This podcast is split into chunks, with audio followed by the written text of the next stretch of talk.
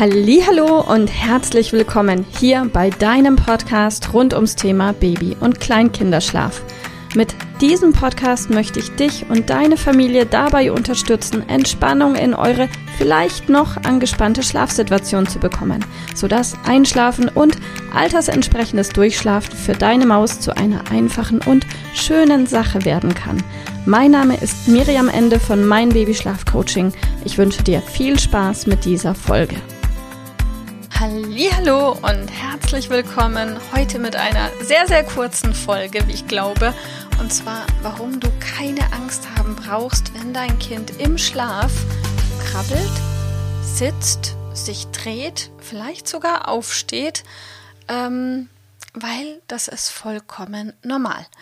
Es ist vollkommen normal, wenn dein Kind im Moment gerade tagsüber ähm, kognitiv, emotional und vor allem auch physisch, also körperlich, große Entwicklungsschritte macht, dass sich selbige in der Nacht im Schlaf abzeichnen.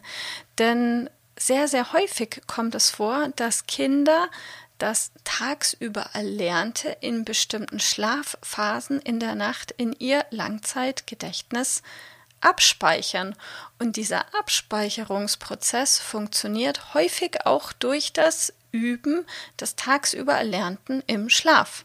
Also wenn dein Kind im Moment gerade sechs Monate alt sein sollte und es versucht sich irgendwie hochzudrehen oder äh, hochzudrücken oder es versucht sich zu drehen, dann kann es gut sein, dass es sich auch im Schlaf versucht zu drehen.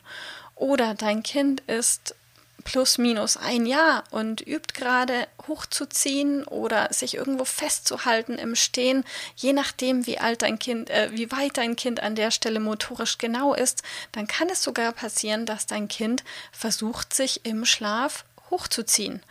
Und es kann sein, dass dein Kind plötzlich auch im Bettchen sitzt wie ein kleiner Teddybär, weil es versucht hat aufzustehen und sich hochzuziehen und dann irgendwie das nicht so recht geschafft hat oder aber wieder im Schlaf umgeplumpst ist und dann sitzt es da so ein kleines bisschen belämmert. Total süß schaut es aus, wenn das den kleinen Mäusen passiert ähm, und kann es nicht so recht schaffen, sich wieder aufzuziehen Ziehen ins Stehen und auch gleichzeitig nicht mehr so recht schaffen, sich hinzulegen.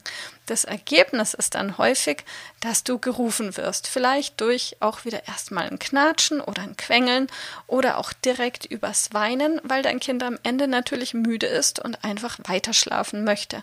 Und so im Sitzen oder im Stehen schläft sich ja auch nicht so gut. Von daher wunder dich nicht, das wird immer wieder passieren können, nicht bei allen Kindern, aber bei sehr, sehr vielen, dass eben in der Nacht so große motorische Dinge passieren und du denkst dir, what, was ist denn hier los? Also sei beruhigt, das ist normal und in dem Moment, in dem die neue motorische Fähigkeit, das Umdrehen, das Aufsetzen, das Hochziehen, das Laufen einwandfrei funktioniert tagsüber, wirst du feststellen, dass es auch in der Nacht kein großes Thema mehr ist. Dann haben wir nur noch die ganz normale nächtliche Bewegung, aber wahrscheinlich kein Sitzen mehr im Schlaf oder kein Aufstehen. Also eben Wunder dich nicht, sei dir einfach bewusst, ah, okay, mein Kind macht gerade tagsüber motorisch einen Satz, da passiert gerade ganz viel, der Körper arbeitet und das ist auch ganz wichtig, dass das gespeichert wird und das passiert halt oft auch zusätzlich in der Nacht. Und diese Phasen, die sind vielleicht drei Wochen lang, vielleicht auch einen Ticken länger, aber nie sonderlich lang. Sie gehen vorbei. Versuch's einfach mit Amüsement, mit Freude, mit Entspannung zu sehen und sagt dir, wow, mein Sonnenschein lernt hier gerade unfassbar viel. Und ja, das ist in der Nacht dann vielleicht auch mal ein paar Tage oder Wochen komisch und danach wird es wieder entspannter und einfacher. In diesem Sinne, viel Spaß beim Beobachten all der kleinen und größeren Entwicklungsschritte deines Kindes. Wir hören uns bis bald. Mach's gut. Tschüss. Liebe Mama, ich hoffe, dass dir diese Folge gefallen hat, dass sie ein Problem von dir gelöst hat, dass dir auch weiterhilft.